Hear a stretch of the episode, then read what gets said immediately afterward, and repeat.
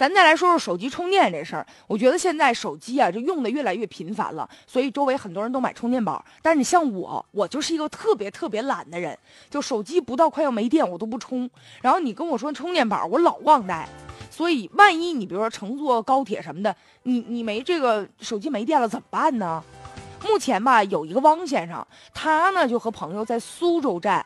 就等高铁的时候，哎，他们那儿有一个服务挺好的，就大厅里面有一个自助的充电的，但是吧，他挺生气的，为什么呢？因为这个机器吧，不是说随便给你充电的，花一块钱能充二十分钟。如果要是按照正常情况来说吧，充二十分钟，手机怎么着也能充个百分之五十的电吧，最次吧，是吧？有的手机人家充电快的，那充电一分钟立马就充满的啊。但是呢。这位汪先生就说了：“说我呢就交了一块钱充了二十分钟，你说多可气吧？我手机屏幕也显示正在充电了，但实际上根本就没充进去。我等了二十分钟就充了百分之一的电，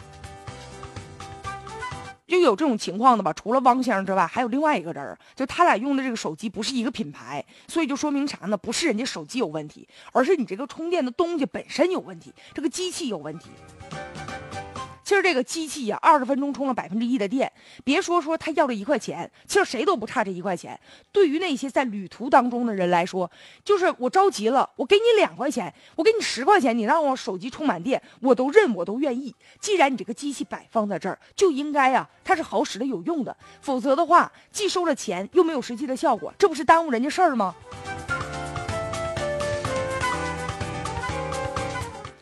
不好用就不要声称说能充电，这不成心逗人玩吗？